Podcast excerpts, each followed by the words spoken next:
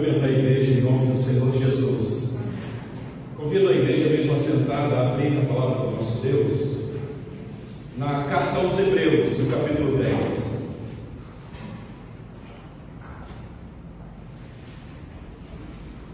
É uma alegria novamente, meus irmãos, estarmos juntos aqui agora na parte da noite. Domingo é muito querido para nós. Nós somos de uma igreja de tradição reformada, nós temos os nossos símbolos de fé nos orienta, especialmente quanto ao dia do Senhor, o domingo. Um dia muito querido. Entendemos que esse dia é especial porque é o dia que nós temos para dedicar com mais tempo ao serviço sagrado, especialmente em culto público. E aqui estamos, meus irmãos, neste momento, neste serviço santo, solene, sagrado. Primeiro dia da semana, dia em que o nosso Salvador ressuscitou, no domingo, pela manhã. E às vezes nós ficamos a perguntar por que no domingo, tão querido para nós. Por gentileza, carta aos Hebreus, capítulo 10, a partir dos versículos 19 até o versículo 25. Todos acharam? Muito bem. Até as crianças também pode atentar, prestando atenção na leitura aí que o pastor irá fazer, porque a mensagem também é para as crianças. Deus também fala ao coração das crianças. Então, preste atenção, pois nós temos a alegria aí de ter conosco aí o Heitor, com a sua irmãzinha, Helena, os pequeninos aqui no nosso meio, crianças pequenas de colo. Eu não tenho dúvida lá, o Heitor já está inclinado olhando para cá. Eu não tenho dúvidas que o Espírito Santo trata essas crianças de maneira especiais, meus irmãos. Então, por gentileza, acompanhe a leitura da palavra do nosso Deus. Diz assim a palavra do Senhor. Tendo, pois, irmãos, intrepidez para entrar no Santo dos Santos pelo sangue de Jesus, pelo novo e vivo caminho que Ele nos consagrou pelo véu, isto é, pela sua carne, e tendo grande sacerdote sobre a casa de Deus, aproximemo-nos com sincero coração, em plena certeza de fé, tendo o coração purificado de má consciência e lavado o corpo com água pura. Guardemos firme a confissão da esperança, sem vacilar, pois quem fez a promessa é fiel. Consideremos-nos também uns aos outros para nos estimularmos ao amor e às boas obras. Não deixemos de congregar-nos, como é costume de alguns. Antes, façamos admoestações, e tanto mais quanto vede, vedes que o dia se aproxima. Até aqui a leitura da palavra do nosso Deus, meus irmãos. Obrigado, muito obrigado. Deus abençoe. Irmãos, o mundo chora pela morte de uma grande líder mundial, a rainha da Inglaterra, Elizabeth II. Nós estamos acompanhando aí todo o enredo, a preparação para o sepultamento, o ato fúnebre que vai se seguir ou já se segue. A verdade é que muitos estão comovidos com a morte da rainha. Figura de uma autoridade espetacular para o mundo, elogiada por várias autoridades mundiais, mas um ser humano falível que chegou o seu dia de tombar para esta terra, a pagar o que se deve a esta terra, porque a palavra de Deus nos informa que nós viemos do pó e um dia, seja novo ou com a idade avançada, seja lá qual ano for, vai voltar para o pó. Então a rainha da Inglaterra cumpriu seus dias aqui na terra. O que me chama a atenção, meus irmãos, é ler um pouquinho sobre a monarquia desta família. Uma rainha que nem muitas pessoas tinham acesso direto a ela. Uma pessoa que, quando alguém tivesse acesso a ela, teria que ter toda uma etiqueta, não sei se a palavra certa é essa. Não poderia chegar com liberdade como chegamos quando somos amigos. Não poderia chegar e logo dar um abraço acalorado, como se fosse uma pessoa íntima. Ela é uma autoridade constituída na terra e as pessoas que chegassem perto dela, quem fosse tivesse esta liberdade, teria que chegar diante dela com reverência, quase que se curvar diante dela, porque é uma autoridade. Estamos vendo isso daí. Não querendo diminuir a autoridade que ela exerceu, mas era uma autoridade, só que humana, meus irmãos. Há um relato, não sei se prossegue, eu ouvi de um amigo, de que quando o presidente do estado, dos Estados Unidos, o Barack Obama, estava na presidência, ele, juntamente com a sua esposa Michelle Obama, tiveram um encontro com a rainha e me parece que a Michelle quebrou o protocolo. É, ela se aproximou demais da rainha e não podia, acho que ela chegou até a encostar na rainha e não podia. Mas depois eu acho que saiu uma nota do parlamento dizendo que a rainha não levou em consideração isso, uma vez que era a esposa do presidente dos Estados Unidos. Mas a verdade é que não poderia assim o ser. E ela tem uma família, que agora está aí para o filho a suceder. O rei terceiro, Charles. E o que eu fico pensando, meus irmãos, é que o filho com a mãe tem nada disso. Ela era uma autoridade que não havia liberdade para os estranhos aproximar dela, mas o filho poderia conversar com ela com total liberdade, na intimidade, porque era filho, era filho, não tinha protocolo. Que é que eu estou dizendo isso, meus irmãos? Porque o texto que nós temos diante de nós mostra para nós uma liberdade que temos, meus irmãos, não com uma autoridade constituída na terra, humana, falível, que um dia vai morrer. Acabamos de cantar aqui, ele vive para sempre. Rei ressuscitou. A carta aos Hebreus que nós estamos aqui a fazer a exposição com os irmãos, eu já tenho cansado de falar com os irmãos que esta carta é uma tentativa que o autor faz para trazer os seus leitores para mais perto de Cristo, a quem eles haviam abraçado a fé. No primeiro século, meus irmãos, era difícil demais servir a Cristo por causa da, do cerceamento da liberdade. A religião cristã no primeiro século não era bem vista, com bons olhos, é, era considerada como uma seita muito perigosa, até porque estas pessoas se reuniam de forma secreta, e especialmente para em algum lugar escondido, reservado, comer a carne de alguém e beber o sangue de alguém. Então não era bem vista essa religião. E muitos judeus convertidos ao cristianismo estavam sofrendo pressão dentro do judaísmo. Motivo pelo qual a carta foi escrita. Hebreus. Hebreus aqui poderia ser traduzido também para judeus. Então a carta foi escrita para judeus, especialmente os convertidos. E vocês já estão cansados de ouvir a exposição que nós fazemos aqui sobre a apresentação de uma pessoa central na carta que o autor propõe, Jesus Cristo, apresentando Jesus superior a tudo, a tudo no Antigo Testamento.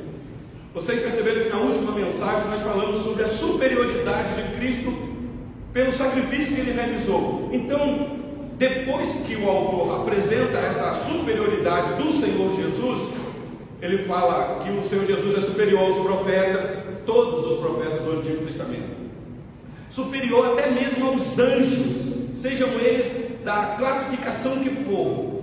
O Senhor Jesus é superior aos anjos. O Senhor Jesus é superior a Moisés, a Josué, a Arão, aos patriarcas.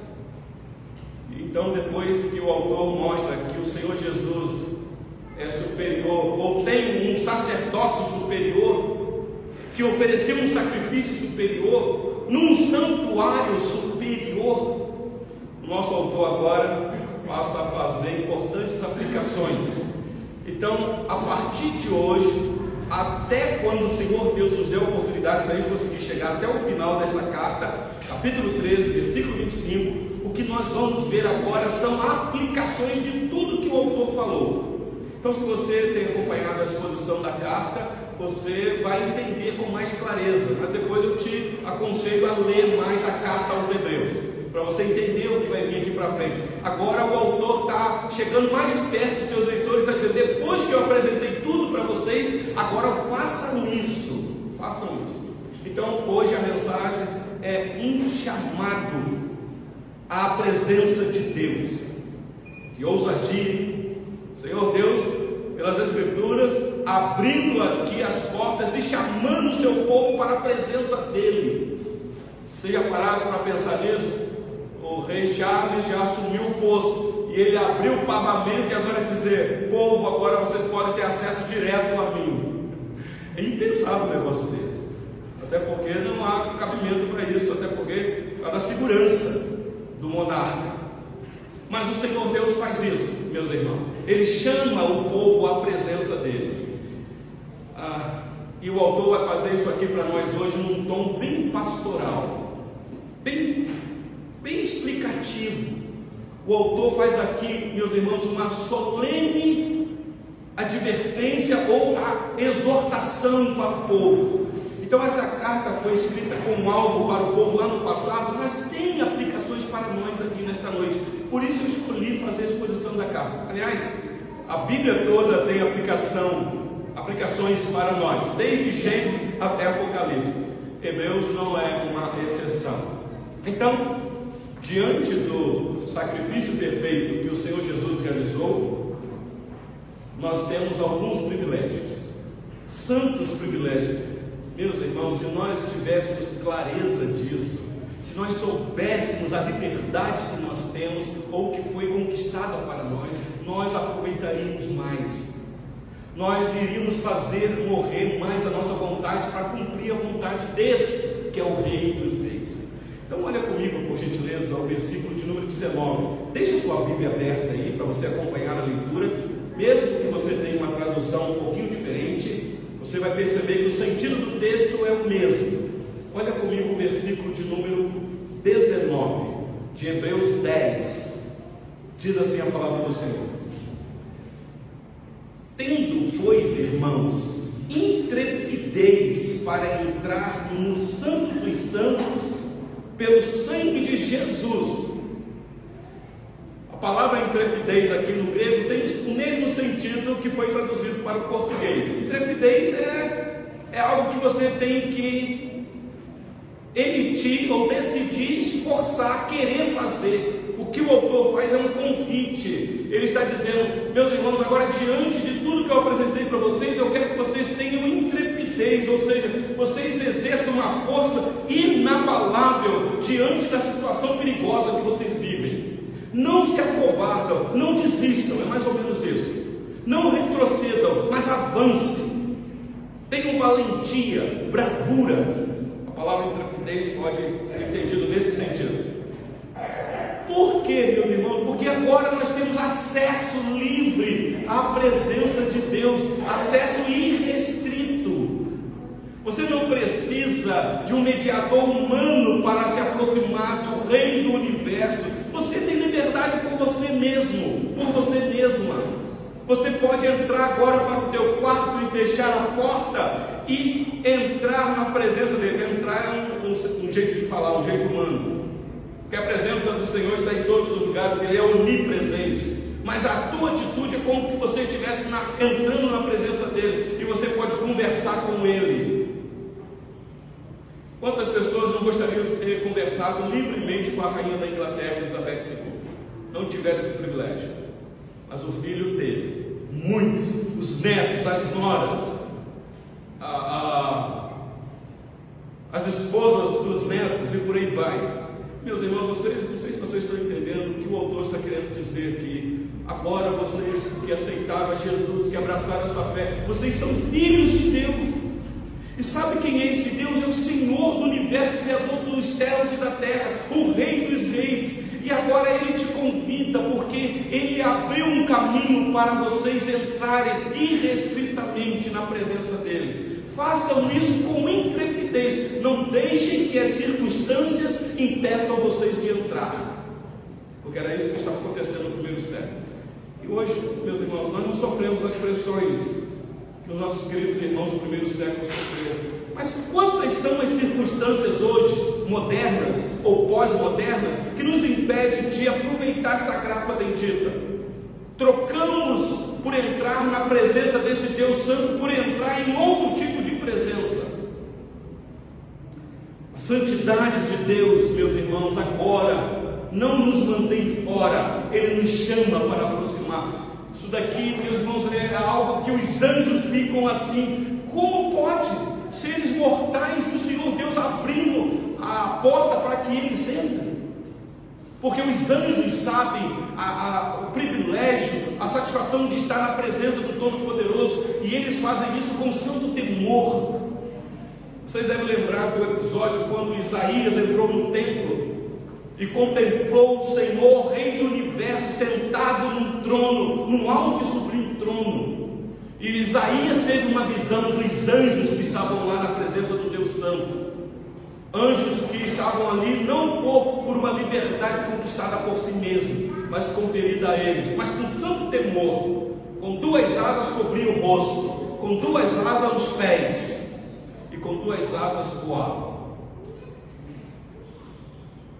que é interessante, meus irmãos, que na antiga aliança, só o sumo sacerdote podia desfrutar deste pequeno privilégio na presença de Deus.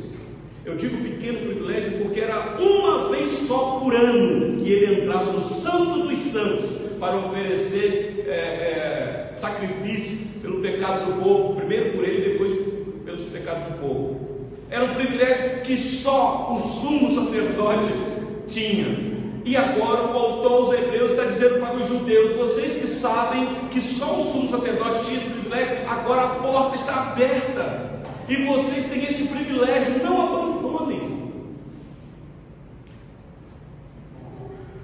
No Antigo Testamento, ou na Antiga Aliança, o povo não podia ter acesso livre à presença de Deus. Era a lei que dizia. Não sei se tem um texto, Tiago, meu irmão. Quando o Senhor Deus. Não, na verdade tem um antes, vê se tem. Não, acho que então não deve estar aí, não. Deixa esse para depois. Não, não está aí não.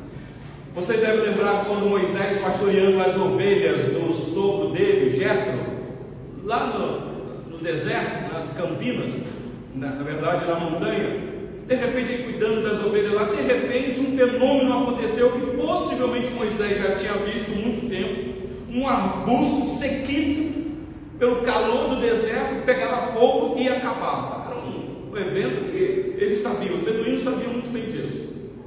De repente Moisés viu aquilo ali, aquele arbusto pegou fogo. E ele aguardou o fogo consumir aquele, aquele arbusto e nada. E o fogo começou queimando, como que cada vez mais ardendo, queimando e não consumia aquela árvore. E ele então, curioso, você, deixa eu chegar para ver, para ver o que é isso, que é um negócio meio estranho. Para surpresa dele, meus irmãos, quando ele vai se aproximando, uma voz vem do meio daquela, daquele, daquele fogo, daquela árvore.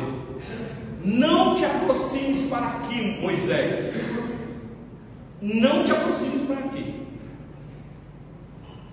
Tire as sandálias dos teus pés. Afaste daqui, mais ou menos assim. Porque você não pode, Moisés, se aproximar de mim do jeito que você é, Moisés, porque você vai morrer. E Moisés ficou quebrantado com aquilo. Vocês sabem o que eu estou dizendo. Está lá no livro do Êxodo, capítulo 3, versículo 5. Depois vocês conferem lá o texto. Aliás, esta árvore é o símbolo da nossa denominação. Nós até personalizamos aqui a marca da nossa igreja aqui local. Mas vocês sabem que a Igreja Presbiteriana do Brasil tem uma, um padrão de sarça. É a sarça ardente. Pois bem, meus irmãos, não podia se aproximar.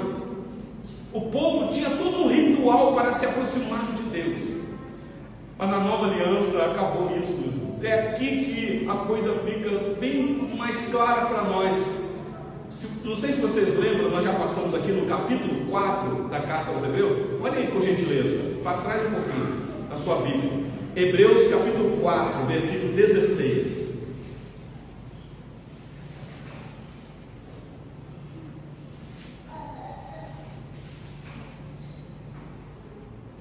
Diz o texto assim: o autor já havia dito: Acheguemo-nos, portanto, confiadamente junto ao trono da graça, a fim de recebermos misericórdia e acharmos graça para socorro em ocasião oportuna. Que linguagem bonita, meus irmãos. Nós que sofremos muitas intempéries neste mundo, que sofremos demais, recursos nos faltam, tentações, lutas por fora e por dentro, onde encontrar socorro quando os recursos da terra acabam. Meus irmãos, nós temos acesso livre e a promessa é: se achegue ao trono da graça, porque esse rei é misericordioso, ele é gracioso. Você vai encontrar misericórdia e graça, e você vai também encontrar socorro oportuno. Por isso, meus irmãos, nós somos o povo que deveríamos amar a oração. A nossa a nossa vida de oração deveria ser para nós como o ar que nós respiramos. Você considerar a oração como que se cortar da sua vida você morre. E nós só podemos orar, meus irmãos, porque nós temos acesso livre. Não por nós mesmos, mas nós temos assistência, tanto no céu como na terra. No céu, o próprio Senhor Jesus, que subiu e assentou à direita da majestade, intercede por nós e na terra o Espírito Santo que habita em nós e que, com gemidos inexprimíveis, intercede também em nós. Então, ame a tua vida de oração e ore sem cessar. Ore e não desista da tua vida de oração. Mesmo quando você não tiver com vontade de orar, eu te aconselho a orar pedindo vontade a Deus para você orar. E ore, e ore, em todo momento. Então, esse é o nosso primeiro ponto. Temos acesso irrestrito a presença de Deus. Meus irmãos, que coisa maravilhosa. Eu não sei como que está o coração de vocês aqui nesta noite. Seja lá o que for. Procure os recursos da terra, que eles estão aí, são bênçãos do Senhor. Mas se os recursos da terra não resolverem, na verdade você deveria buscar o recurso do céu em primeiro lugar. Saiba que você tem acesso livre à presença de Deus. Você tem um convite dizendo: venha, pode vir, porque você vai encontrar misericórdia. Segundo, olha o versículo de novo, volta aí agora para Hebreus 10, versículo 20. O autor vai começar a intensificar o que ele quer dizer. Ele diz assim o versículo 20: Esse acesso é irrestrito até a presença de Deus pelo novo e vivo caminho que ele nos consagrou pelo véu, isto é, pela sua carne, a carne de Jesus meus irmãos, nós temos agora, segundo a informação das Escrituras, um novo e vivo caminho para Deus. Porque ele diz um novo e vivo caminho? Porque no Antigo Testamento aquele caminho era acesso para todos, então ele passou, é velho, é antigo. O caminho agora é Cristo, e porque vivo? Porque ele ressuscitou e está vivo. Nós não temos a presença nós não temos acesso à presença de Deus por um caminho novo, por alguém que não está vivo, que está morto, que só está vivo na memória das pessoas. Ele, ele está vivo porque ele ressuscitou, ele apareceu para muitos. O irmão da liturgia leu aqui o que é que aconteceu com a morte dele. E nós sabemos que as mulheres foram aquelas que contemplaram em primeira mão a ressurreição do nosso Salvador.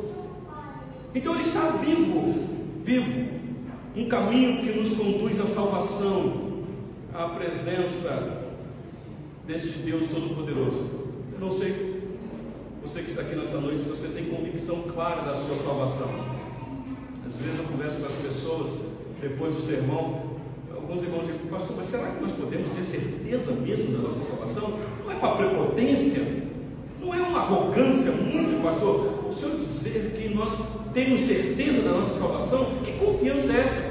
A confiança não está em nós, porque se tiver em nós eu não tenho certeza nenhuma. Se você me perguntar, por você, pastor, o senhor, o senhor tem certeza da sua salvação? Eu vou dizer, não, porque eu me conheço. Mas pela obra sacrificial do meu Salvador, eu estou seguro, porque é Ele que me salvou, não foi eu que me salvei nele. Agora eu vivo esta salvação, desenvolvendo ela todo dia, mas foi Ele primeiro que me salvou. Porque se não for assim, eu não tenho convicção nenhuma de salvação. E agora, meus irmãos, nós temos essa informação de que o caminho novo e vivo está aberto para você, mediante aquilo que Cristo realizou na cruz. caminho que te conduz à salvação. Se você nessa noite está aqui não tem certeza da sua salvação, quem sabe nesta noite Deus te trouxe aqui para você ouvir isso. Aliás, o texto diz assim: é, que ele consagrou pelo véu. É interessante que na mente de um judeu isso aqui faz todo sentido. Na nossa mente a gente não entende. E ele diz: Isso é pela carne, pela sua carne. Por quê? Porque o judeu sabia que havia o véu lá no templo, aquele couro separando o santo lugar do santíssimo lugar.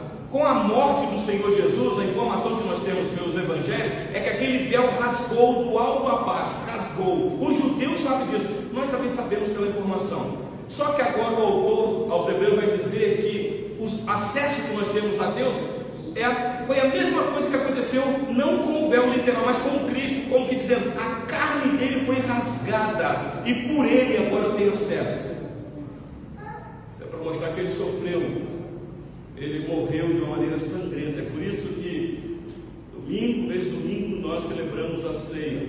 E eu não perco a oportunidade de dramatizar o pão quando parte vocês lembram que foi isso que ele fez na noite da traição? Ele toma um pão e parte aos olhos do discípulo, como que dizendo: Vai ser isso que vai acontecer comigo, o meu corpo vai ser rasgado, porque este é o acesso.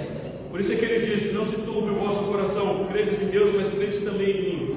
Porque na casa do meu pai há muitas moradas. Ele vai lá abrir o caminho e vai voltar. Ele estava falando da morte dele. Ele não estava falando que ia para o céu para preparar uma casa lá, construção, mansão, e depois voltar e buscar o pessoal para morar na mansão do céu. Ele estava falando do sacrifício dele na cruz. É só a partir do momento que ele morre, que a carne dele é rasgada, é que o caminho se abre e o acesso agora é livre.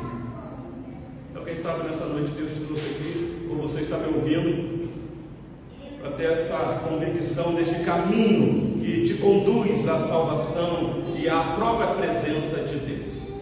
Mas ainda no versículo 21, por gentileza, capítulo 10, versículo 21. E tendo grandes sacerdotes sobre a casa de Deus. Olha a informação que ele nos dá. Depois que ele nos encoraja a entrar na presença de Deus pelo novo e vivo caminho que a carne do Senhor Jesus proporcionou para nós, ele vai dizer que nós temos um grande sacerdote sobre a casa de Deus o judeu pregando isso daqui, iria ler e dizer: Nós temos um grande sacerdote? Sim. E esse assunto também não é novo aqui, vocês sabem disso. O autor já apresentou o Senhor Jesus como um grande sacerdote, só que de uma ordem diferente a ordem segundo Melquisedeque. Vocês devem lembrar disso. Mas olha comigo o capítulo 3, versículo 6, o que o autor já havia dito. Hebreus 3, 6.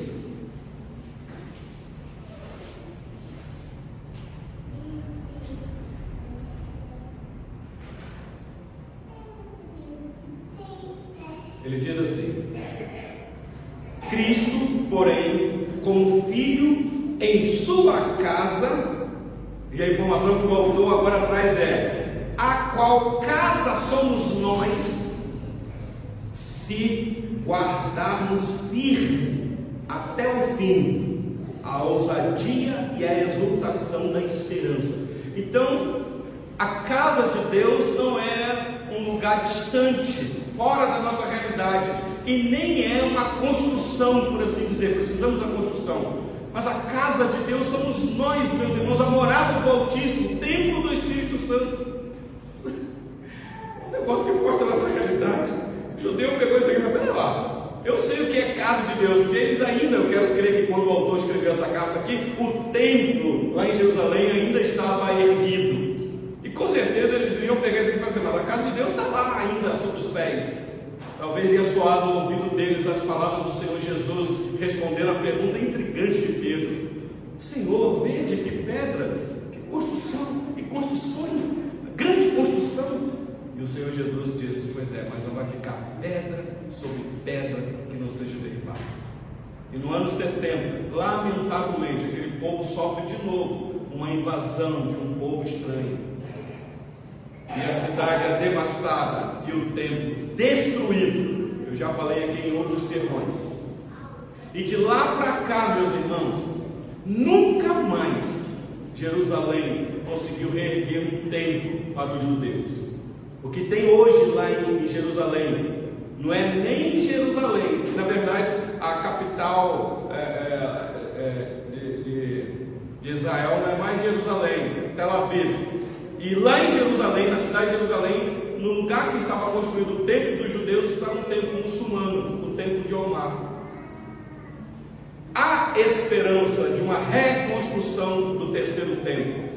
Mas a informação que nós temos aqui é que a, o templo já está sendo erguido, pedras vivas são, estão sendo construídas neste grande edifício, até que, quando ele voltar, aí acabou, meus irmãos. Então, eu não creio que o Senhor Deus irá realizar uma vontade humana dos judeus para reconstruir um terceiro templo para ser a morada dele, porque nós temos a informação que cada um de nós aqui somos habitação do Eterno. Meus irmãos, eu venho de uma religião, eu já disse para vocês, que eu sei o que é a habitação de espírito maligno. O que é que o espírito maligno pode fazer com uma pessoa? E não são poucos crentes que têm medo quando uma pessoa manifesta com o espírito maligno na frente dela. Eu sei o que é isso, que eu venho de uma religião assim. Mas, meus irmãos, vocês já pararam para pensar o que é ser possuído pelo Espírito do Eterno? Por isso é que o diabo não pode lhe tocar, e não pode mesmo, não é porque você tem poder, é porque o que habita em você é maior do que o que há no mundo, maior do que está em nós. Esta é a informação das Escrituras. Então, a casa de Deus consiste de seu povo. Ele está presente, meus irmãos, entre nós e cuidando de nós. Agora sim, então, eu quero, Tiago, ler o texto de 1 Samuel, capítulo 2, versículo 35. Ah, isso já é uma profecia sobre a vida do Messias.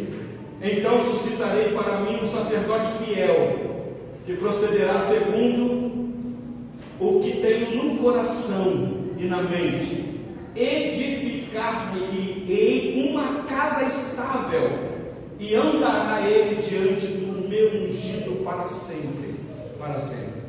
Ah, ah, tem a carta de Paulo aos Hebreus, é um texto do Antigo Testamento, mas Paulo, escrevendo como um judeu que conhecia a lei, conhecia o Antigo escrevendo aos Efésios, ele diz o seguinte: ah, Efésios capítulo 2, versículo 19 a 22.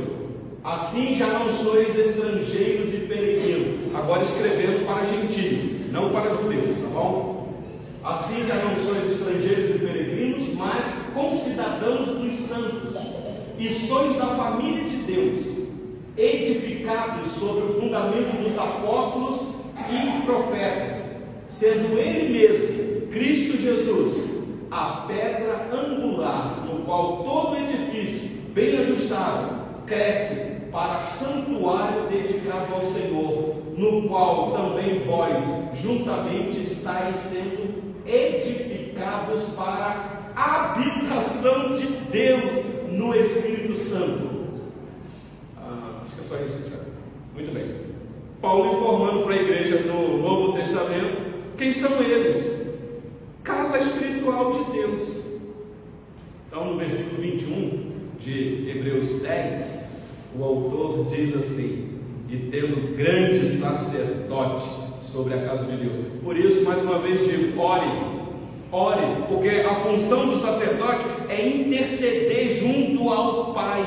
Então, quando você faz oração, é o é o Senhor Jesus pegando a tua oração, por assim dizer, e levando de maneira santa diante do Pai, porque nós não sabemos orar como convém.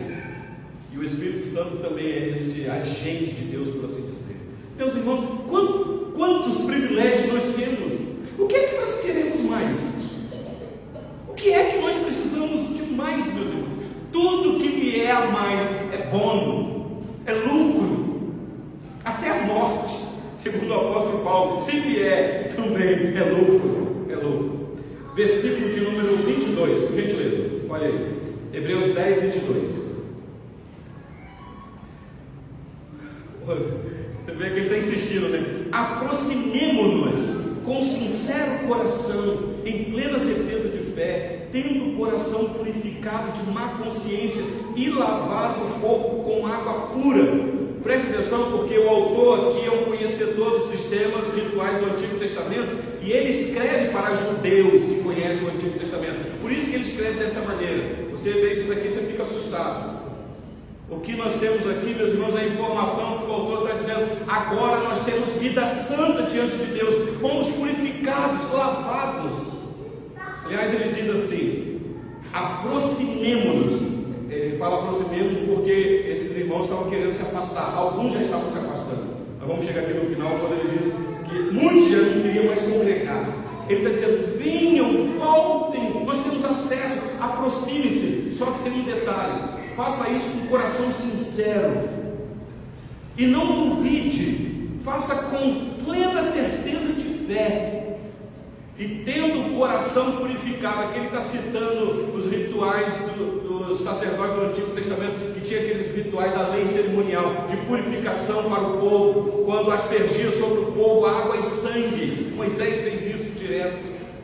E diz de má consciência, e ele fala uma coisa interessante, aí no finalzinho do versículo 23. E lavado o corpo com a água pura. Por que, que ele fala água pura? Porque a água que o sacerdote usava no Antigo Testamento era um símbolo que apontava para uma água pura, que nós sabemos que é o Senhor Jesus. Então aquela água do Antigo Testamento não resolvia o problema do judeu, apenas apontava para aquele que iria vir como fonte de água viva, água pura. E a aplicação para nós aqui, claro, meus irmãos, pode ser aplicado ao batismo.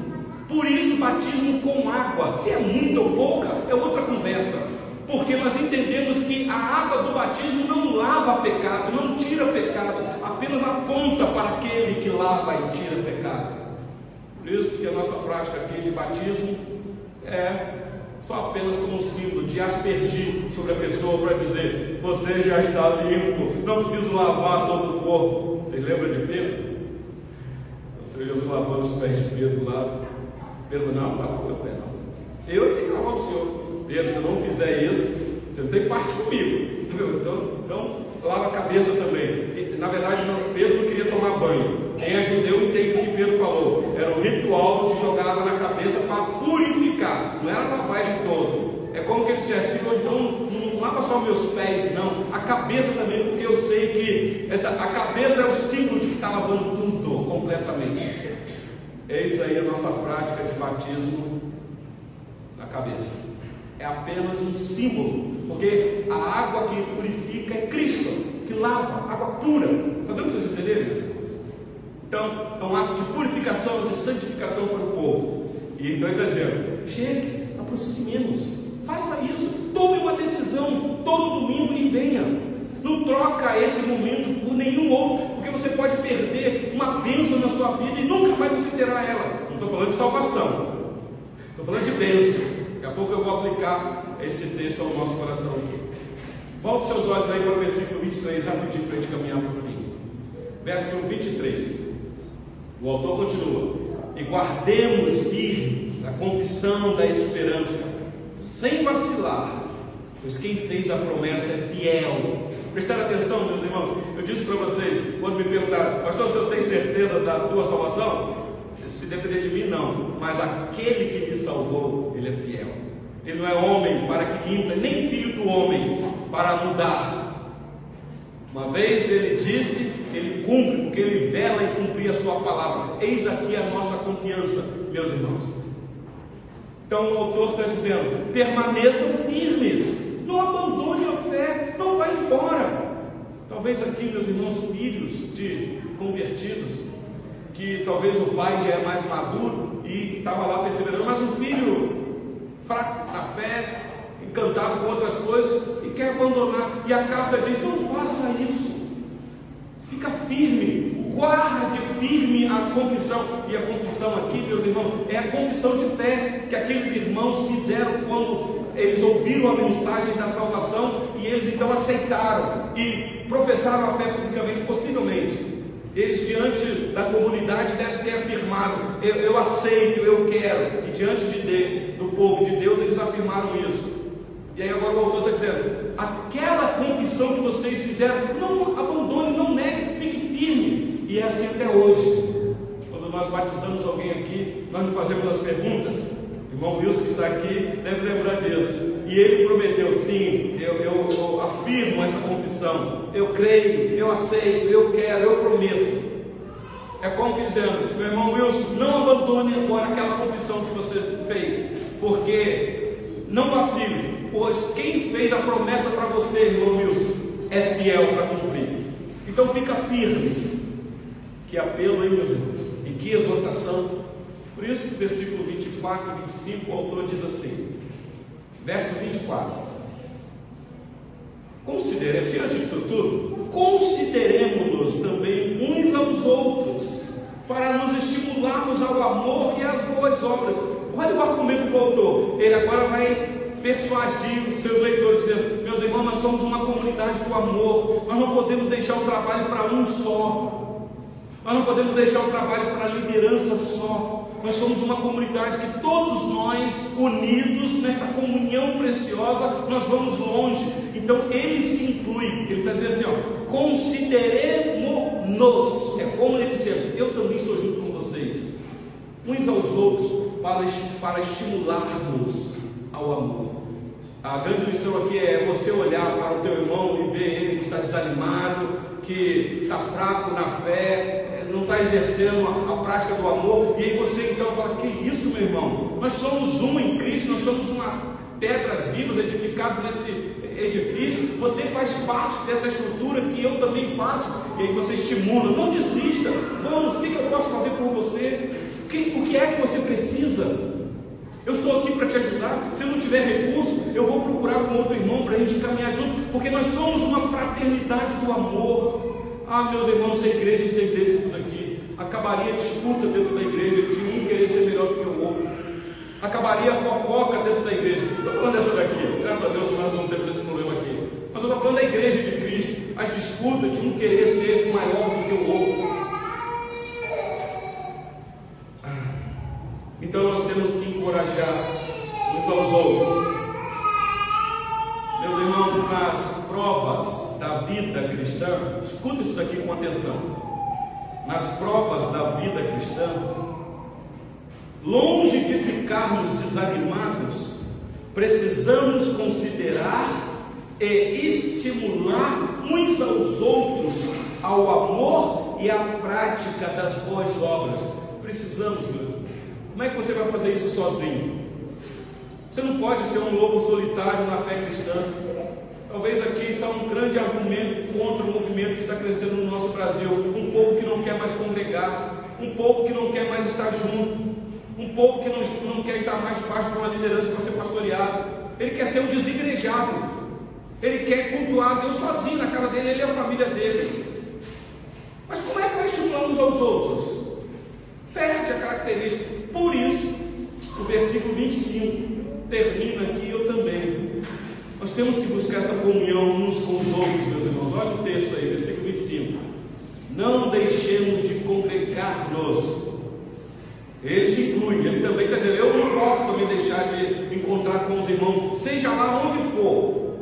Porque no primeiro século, não pense vocês que eles tinham uma igreja para congregar, porque eles não tinham, nem podiam a oportunidade que os nossos irmãos tiveram de ter uma igreja para poder se reunir foi só a partir do quarto século, quando Constantino sancionou isso daí. Quem tinha os seus templos para congregar eram os pagãos, os cristãos não tinham. Eles se reuniam em outros lugares, cavernas, até em cemitérios. Contudo, o autor está dizendo: não deixe de congregar, não deixe de se juntar. Nós precisamos da comunhão uns dos outros. Está dito aí: não deixemos de congregar-nos como é costume de alguns. Antes, façamos admoestações, e tanto mais quanto vedes que o dia se aproxima. Prestaram atenção qual foi a argumentação do autor para estimular os irmãos a não deixar de congregar?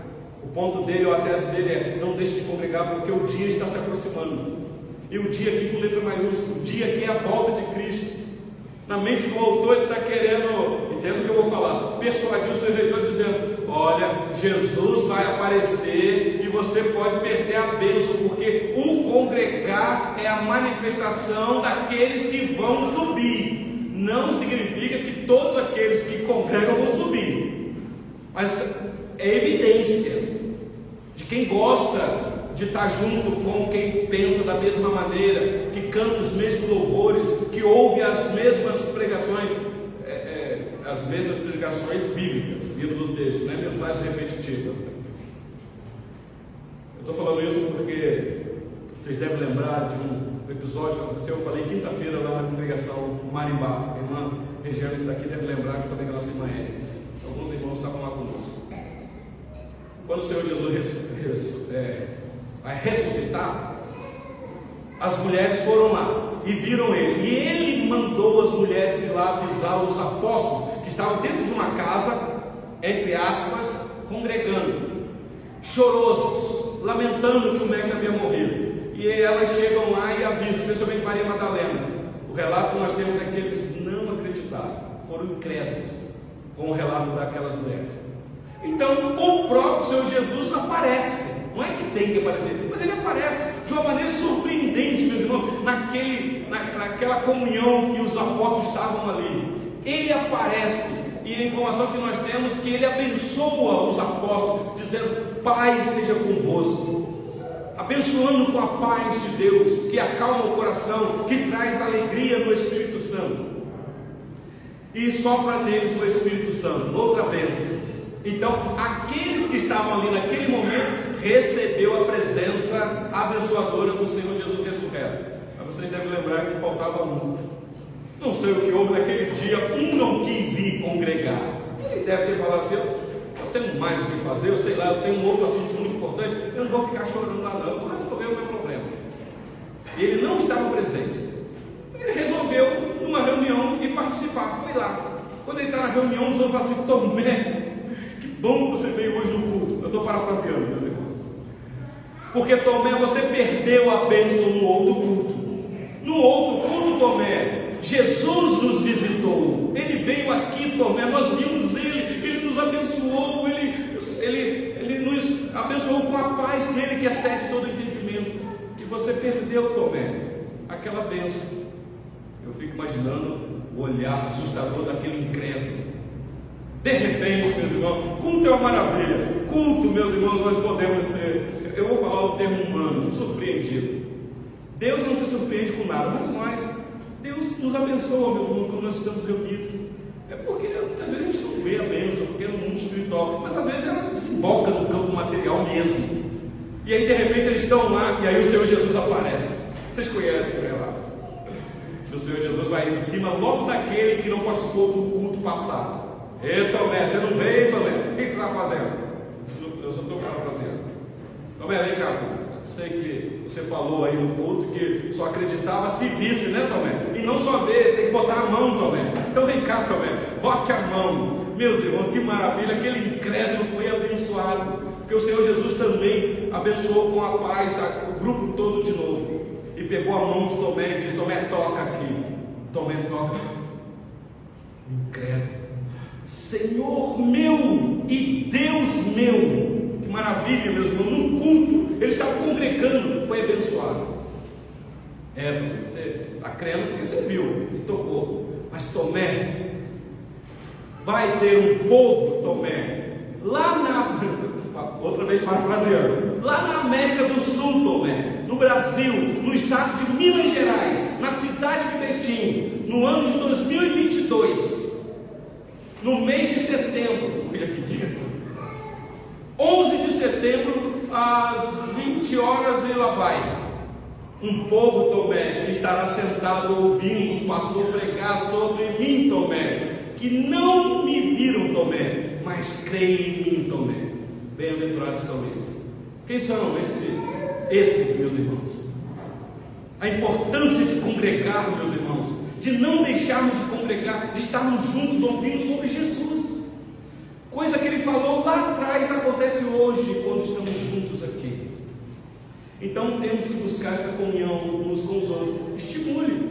Se você perceber que tem gente que não está vindo no culto, não deixa só para o pastor, para os presbíteros, para o diácono, não. Você pode mandar uma mensagem. Meu irmão, o que, você sumiu? O que está acontecendo? Vamos congregar, existe uma bênção. Às vezes a gente vê alguns banquinhos faltando pessoas e fala, é, hoje o culto é, né? Faltou bastante gente. Assim, mas o que você está fazendo? Para poder, porque nós temos gente. Se vier todo mundo aqui, não cabe. Nós já falamos isso. Mas o que, que acontece? Eu sei que tem gente que está trabalhando, tem gente que está internado. Exceção. Eu entendo. Mas tem outros que estão por aí. Então precisa de estímulo. Talvez uma mensagem, uma lembrança. Faça isso para você ver. Então, o culto público, meus irmãos, eu encerro aqui, é uma necessidade da vida cristã. Quais são as lições que nós poderíamos tirar aqui? De muitas que talvez você já tirou aí. As crianças que estão aqui, que eu disse para elas, preste atenção porque é muito importante. A importância de congregar, e agora eu falo para as crianças. Crianças que já têm um pouquinho de, de entendimento e que já falam. Quando você, criança, perceber que papai e mamãe não vai no culto, questione, papai, por que você não vai? Porque o pastor disse lá, que estava escrito, que não é para deixar de congregar. Aí o pai pode dar a explicação, não, porque hoje papai tem compromisso, mamãe tem compromisso, e aí faz, mas cuidado, porque as crianças estão observando. E às vezes nós cerceamos as, as crianças desta bênção. Então talvez você, pai, que está aqui nessa noite, a lição seja para você. Guarde mais os teus filhos debaixo desse guarda-chuva de congregar. Traga mesmo a criança para o culto público. Eis aí o motivo de ter as crianças na hora da mensagem. Para ouvir isso e já ser estimulada a isso e estimular outros. E crianças, está aqui a Ana, está aqui a Laurinha, está aqui a Sarinha, pode estimular outras crianças da vida. Estou vendo outras crianças aqui é uma maravilha. Pequenos missionários e missionárias, crianças.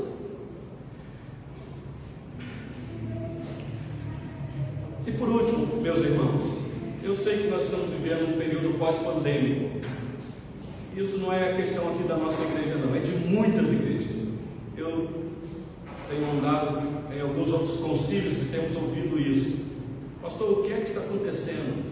Depois da crise pandêmica, muitos membros não quis mais voltar a congregar. E outros estão desanimados, vêm esporadicamente. Estou dizendo que você tem que estar todo domingo na igreja. Mas se você puder, ah, o que te estimula isso é porque o dia está se aproximando. Meus irmãos, nós seremos pegos de surpresa. Guarda isso que você está ouvindo aqui. A promessa é de alguém que é fiel para cumprir. Jesus vai voltar. Não é conto da carochinha. A rainha da Inglaterra morreu e vai ser sepultada e vai ficar lá no sepulcro. Ela não vai voltar. Para lamento da família e do grande povo. Mas nós temos um rei que morreu, ressuscitou e está vivo e prometeu que vai voltar e vai mesmo porque Ele vive e vive para sempre. Então vamos orar, meus irmãos, neste momento, rogar ao Senhor que nos assista nas nossas fraquezas quanto aos desânimos da vida.